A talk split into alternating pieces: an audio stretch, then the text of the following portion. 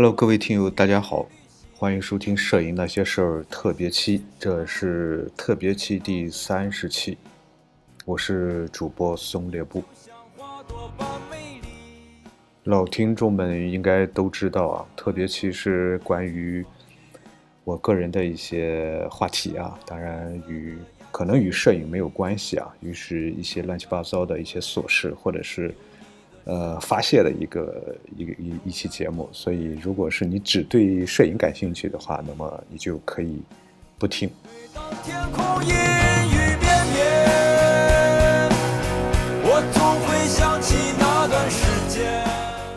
今天是二零一八年一月二日，新年初始呢，祝大家元旦快乐，在新的一年里工作顺利，身体健康。在这个新年之际呢，也是做一期特别期，来总结一下二零一七年，来展望一下二零一八年。也不会改变我的选择，也不会改变。我忘记是在哪里看到的，就是说，当一个人开始缅怀过去的时候，那说明这个人。已经老了，呃，如果从这个角度来说的话，恐怕我早已经老了，因为每年在过年的时候或者是元旦的时候啊，都会去缅怀一下过去的这一年，呃，每年都会留下很多遗憾，然后有很多憧憬。虽然是每年都这样，但是每年都不改，啊，同样今年也是这个样子。应该说，二零一七年应该是。发生了很多很多的事情，呃，无论是对我个人来说，还是整个家庭来说，都有一些小的一些变化。但是日子还得过嘛，在这一年里，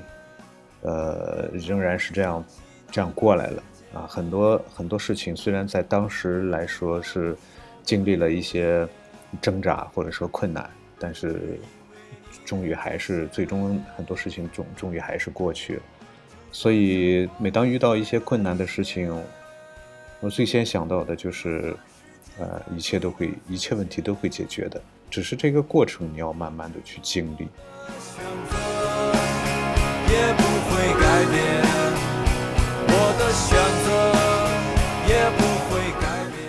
其实应该说，二零一七年上半年应该还是比较比较平淡的。但是在中间这个事情，因为家庭里我母亲的缘故啊，因为母亲突发疾病啊，导致身体急身体状况急剧下降，啊，所以牵扯了到了很大的精力。这整个后半年这个时间，这整个这半年的时间，基本上都是在陪伴母亲这样一个过程中，呃，那么所以就导致自己的时间啊少了很多，很多事情都没有办法去做。那么，只能是在在稍微闲闲余的闲余的这个时间来做一些事情，啊，但是好在坚持了一点，就是努力坚持把这个节目还是坚持做下来了。这个呃，虽然这个节目呢有很多呃关于我自己的一些关于摄影的理解呀或者认识啊这些内容会越来越少，呃，但是呢。好在是把它坚持下来，那么这是让我感到很很庆幸的一点。不能说这个坚持有有多么多么多么不完美，但是能够坚持下来，我觉得这个是挺挺幸运的。我希望在二零一八年能够继续把它把它坚持下去。另外呢，就是在二零一七年整个整个这一年当中，对于摄影的关心应该说是少了很多。你就像花朵般美丽。除了刚才说的家庭的原因呢，另外一个原因呢，就是，呃，花了很大的精力在绘画上。因为我本人，呃，本人的这个专业呢还是绘画专业，呃，所以在绘画这上这上面呢花了很大的时间。呃，也曾经在和朋友们在聊天的时候，在探探讨起关于艺术的一些话题，包括。呃，摄影和艺术、摄影和绘画等等之间的一些呃关系的等等一些话题，其实我觉得很多，嗯，很多问题其实对于普通的摄影爱好者来说，或者说普通人来说，其实并没有太大的必要去关心这些东西啊。因为如果你只是说只是对拍照片感兴趣的话，很多很多东西你可能并不感兴趣。比如说绘画的东西、艺术史的东西，你可能并不感兴趣。呃，这里就我就联想到我在前几天和就是和这个我一哥们儿在一起喝酒的时候，他说起那个说起一个话题啊，就是他也喜欢画画，但是他他年龄年龄比我大很多，他也喜欢画画啊，然后他也喜欢摄影，而且他摄影玩了很很长的时间，但是对于摄影的理解，在我看来，他还是始终是在在坚持认为摄影。应该是记录一些美好的东西，这个是这之间是有一些分歧的，但是这些分歧我觉得根本就没有太大的必要去去去争论啊，因为这东西它没有谁对谁错的问题啊，只是说你你你你喜欢吃甜食，我喜欢吃面食，这个是毫不相干的两个两个事情，没有谁对谁错，也没有必要去谁一定要说服谁。呃，那么这个我我我觉得到了我们这个年龄，应该就是说，不应该再去争出一个谁对谁错这样的这样的结果啊，而是说你有自己的认识，你坚持自己的认识，你有自己独立思考的这个见解就可以了啊，没有必要非得让所有人都接受你的这种认识啊，这个是不现实的，我觉得也是啊，没有必要。就是在喝酒的时候就聊到这个关于艺术的一些话题，比如说，啊，他说现在他的观点就是现在很多画画的都，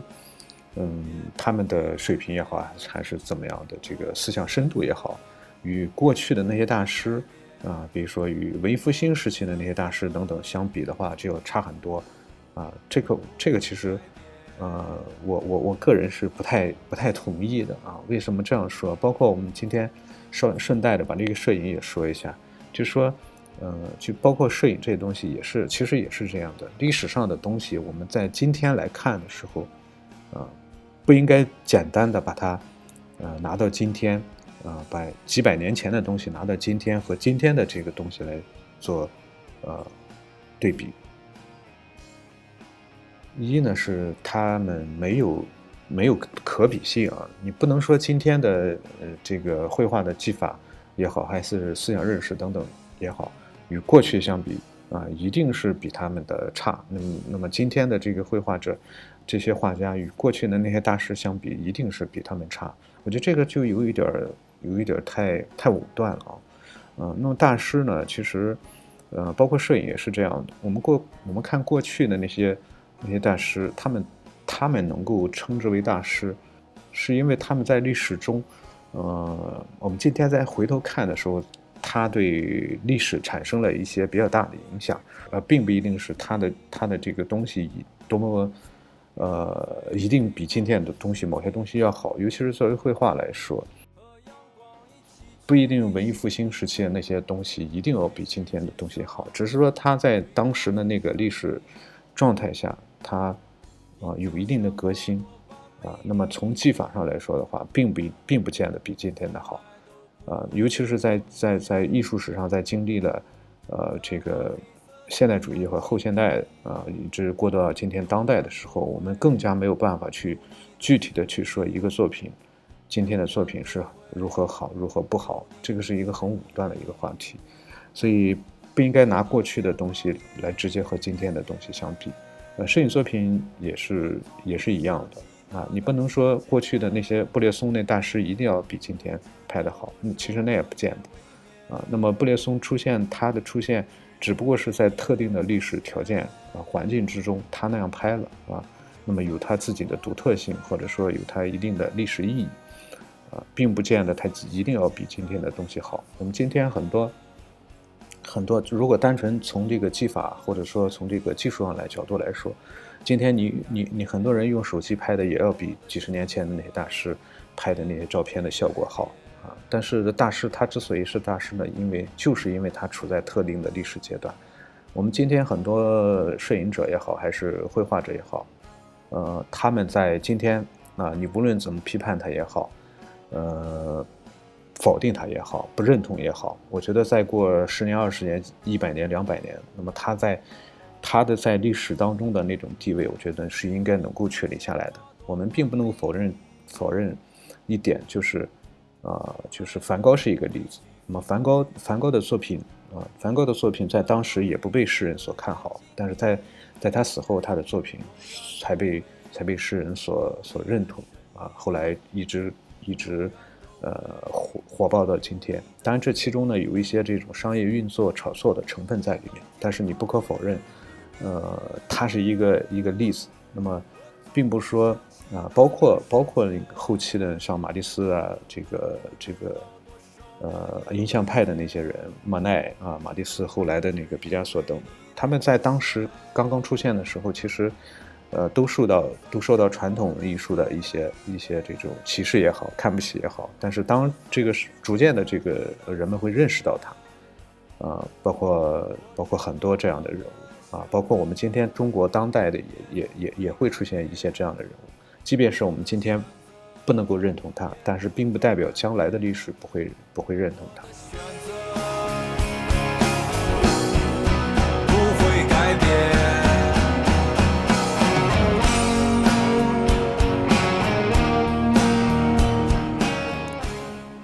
但是无论如何啊，无论怎么说啊，就是说，如果你的东西，呃，是确实是好东西的话，那样才能够被被被社会、被历史所认同。但只如果只是一些这种非常浮夸的一些东西，啊，一些一些应景的东西，或者说一些玄幻的东西，啊，我觉得这些这些东西始终会被始始终会被社会和历史所抛弃的。所以这个也不用说今天啊。呃，今天最大的难度恐怕也是在这一点，就是如何去分辨，呃，一个作品的啊真与假，或者说好与坏啊。那么你没有一个评判的绝对的标准，也没有一个这个非常非常公正的这样一个机构啊，呃，来来来去对它做出一个判断。这个在我们前几期的节目啊，玄幻摄影那一期也提到这个话题，我们今天就不再说了。那么，呃。扯到这个话题，扯了这么多呢，也无非就是就是说，呃，我们今天看待艺术，呃，绘画也好，还是摄影也好，呃，那么作为一个有独立思考啊，有自己这种独立思想认识的这种人来说，在看待你看待所有的这些这些艺术类的门类或者作品的时候，不应该盲目的去去吹捧，或者说盲目的去否定，而应该客观的。啊，那么看不懂也并不是，并不一定它是不好的，啊，或者说你一眼看看看穿它，也不见得它就是不好的，啊，那么，所以这个是保持一个相对理智的一个一个一个一个一个一个态度去看待事情，啊，除了看待艺术作品以外，我觉得一个成熟的人也应该去相对理智客观的去看待社会上的任何一个问题。我们今天社会呢固然是出现了很多问题，但是我们不能够因为出现了这些问题而去完完全去全盘否定它，啊，因为毕竟我们今天生活在这个时代，呃，那个我们今天相对来说我们的物质物质条件是要优优越很多，也解决了很多人的这种温饱问题，这个不应该去，当然这个牵扯到一些政治的话题，我们这个就不多说了。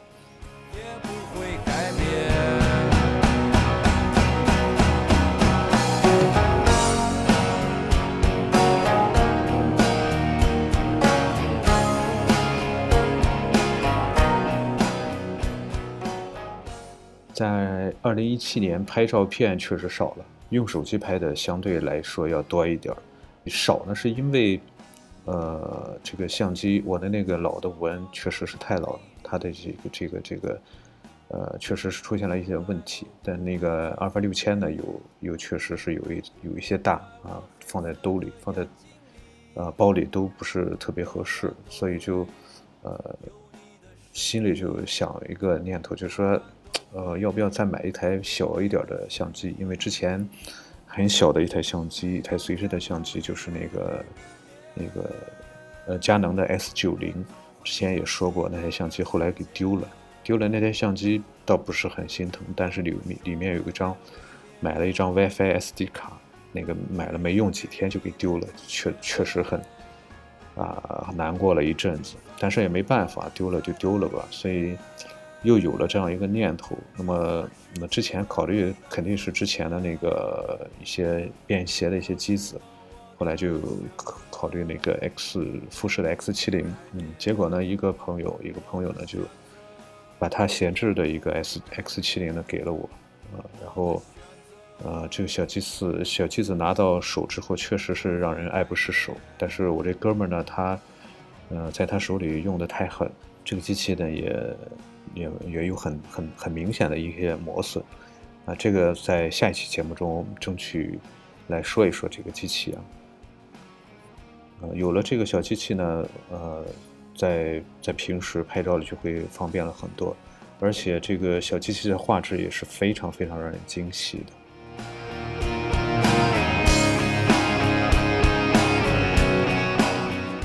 二零一七年还增加了一件一件事也好，一个爱好也好，就是骑着摩托车出去啊，出去闲逛。呃，这个之前之前其实很早的时候就就有这个想法，因为因为在刚结婚的时候是有一个踏板的新大洲本田的踏板的摩托车，一个幺二五，这个摩托车呃油耗非常非常大。嗯，所以这个就一直放在储藏室里没怎么骑。在二零一一年呢，呃，因为要去山里面支教啊，距离我大概四十四十多公里吧，呃，距离我住的地方四十多公里吧，啊，不过全是山路啊，有很多盘山路。嗯，因为要去支教，那么在后来在这个，因为天气那个时候是八九月份吧，嗯。因为要住在那儿，开车也不是特别方便啊，所以就骑摩托车。嗯，那么因为支教的这个对对教师的这种管理也不是特别严，基本上上完课就没事了，就就可以回家了。所以就是一周大概有三天时间在上课，然后其他时间是可以自由安排的。所以就呃骑着摩托车啊来回的赶班。呃，骑摩托车一个非常大的好处呢，就是你不怕堵车。呃，然后想走就走，想停就停，去一些可以去一些汽车去不了的一些地方。所以那年骑着摩托车，虽然那个踏板摩托车油耗非常大，呃，但是质量是没什么问题，质量非常好。呃，骑着这个车子去山里面去，除了在在不上课的时候去到山里头很偏僻的一些村庄里去逛一逛，拿着照相机去拍一些照，甚至骑着摩托车上到半山腰去，是一件非常有意思的事情。也是在那一年，让我去看到了一些确实一些小的村子，在山里面非常非常远的地方，通往村里的路呢，都是一些泥路啊，基本上是汽车是没有办法通行的，只拖拉机还可以还可以勉强通行。那时候骑着摩托车进去，也那时候也不知道那么哪来那么大胆，就骑着摩托车进去了，走很远，然后突然发现有一个村子啊。呃，那里那里的人确实是很朴实，也是在那一年去了，呃，去把我支教的那个那个那个那个山里的很多村子都转了一圈，也对我感触也挺大的，呃，那么一直也有这种想法。后来这个摩托车又闲置，支教回来之后呢，又闲置了，因为它确实它那个油耗四个多油，基本上快赶上汽车的油耗，然后就把这个摩托车后来就卖掉了，卖掉了一一一直是。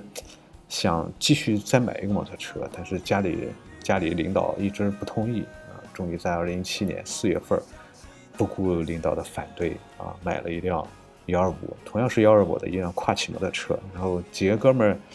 因为他们也玩摩托车，认为认为这个摩托车排量太小啊，一致让我买一个更大一点。但是对于我来说，可能。刚刚这是我第一个跨骑摩托车，太大排量，我觉得一是没带有必要，二是我怕我自己骑不了，啊，然后呢，如果以后要买的话，再买的话可能会买大一点排量，啊，有了这辆摩托车，在整个这个天气暖和的时候，只要是有时间就可以，啊，这个出去玩，所以在上半年的时间里去了很多地方，骑着车子去了很多很多地方，啊，包括最远的就是在一百多公里之外。这个摩托车还是还是很方便，但是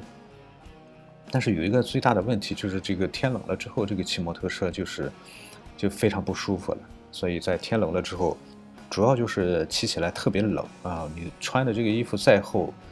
呃，手套再厚，它也是感觉也不感觉也是不舒服的。所以这个摩托车还是比较适合春夏秋这个季节来骑。呃，这个当然这个一直嗯，应该说是了了我一桩心愿，所以这个也是呃，在二零一七年算是一个比较大的事情吧。啊，同时在这儿也也也也说一点，那么因为我在我那天吃饭的时候也说啊，你们有病吗？有车不开，骑个摩托车到处闲瞎逛啥？去哪开车不行吗？这个确实是啊，怎么说？怎么跟他说，他也没没办法理解啊。就是说，骑着摩托车出去，当然我这个摩托车可能去不了太远的地方，嗯，我觉得这个感觉和感受是开车所没有办法体会到的，是吗？所以我觉得任何一个男人应该有一辆自己的摩托车。和阳光一起去旅行，去世界上最高的。换一个话题啊，二零一七年还做了一件一件应该说是耽误了我很多时间的事情啊，就是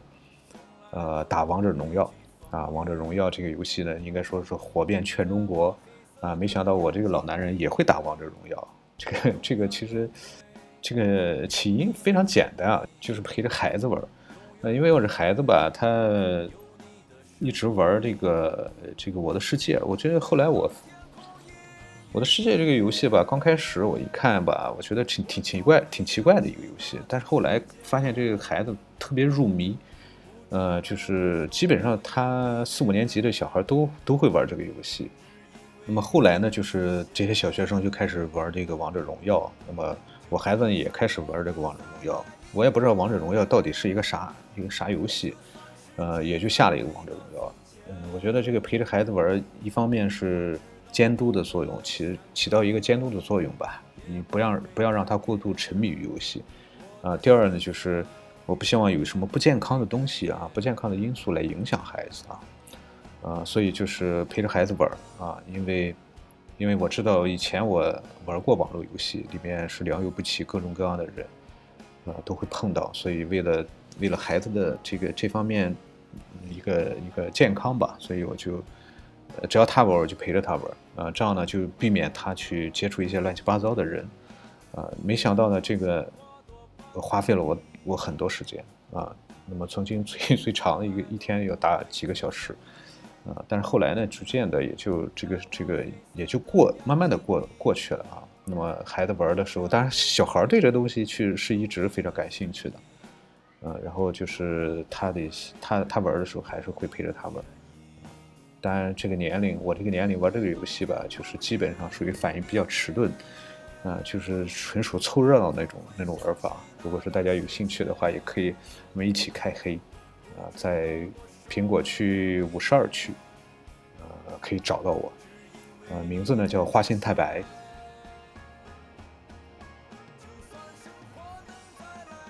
还有一件不太愿意提的事情，就是单独做过一期节目的老普特被封的那个事情。这个事情对我影响也比较大，感觉是非常生气。呃，当然了，也促使我进一步买了一个域名。这也是算是完成了一个心愿吧，因为之前，呃，很早就想搞这个事情，但是，呃，不太懂这些东西啊，所以借着这次缘一气之下，就买了一个空间，然后买了一个域名，呃，建了自己的一个网站，呃，这个网站的网址呢是松列布的拼音，啊，然后点 com，啊，松列布的拼音点 com。呃，那么逐渐的再把自己的一些东西进行整理，然后把它传到网上去。嗯，也欢迎大家光临去指导。这也是算是二零一七年对于我来说算是一件比较重要的事情吧。不管怎么说，二零一七年总算是过去了。啊，终于还是过去了。啊，不论无论怎么说。呃，又老了一岁，呃，但是看着孩子又又长大了一岁，长高了一些，呃，所以是欢喜与忧愁并存痛并快乐着。呃，那么二零一八年还是应该走好啊，好好的过日子，好好的生活。啊，二零一八年还有很多很多的事情需要做。同样有，对于我个人来说，对于家庭来说，有几个非常非常重要的事情要做。呃，有一个非常大的计划，就是买房子这个计划。啊，但这个不知道能不能成功。啊，然后呢，还有一些其他的琐事，希望。呃，父母的身体能够越来越好，呃，那么希望工作呢能够顺利，啊，也祝愿大家呢生活越来越好，啊，工作能够顺顺利利，那么孩子能够学业有成，年轻人呢能够找到一个自己喜欢的工作，工资能够越来越高，啊，同龄人、成年人，嗯，家庭比较和睦，啊，老人们能够身体比较健康。希望二零一八年越来越好。好了，我们这期节目就到这里吧，大家再见。的